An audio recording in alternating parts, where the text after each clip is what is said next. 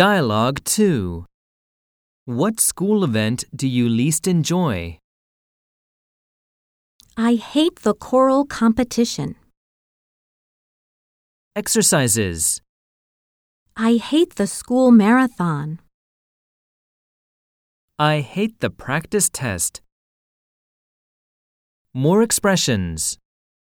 I dread the baseball tournament.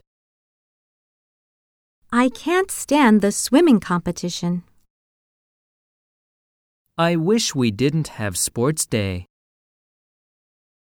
I would prefer not to have the speech contest.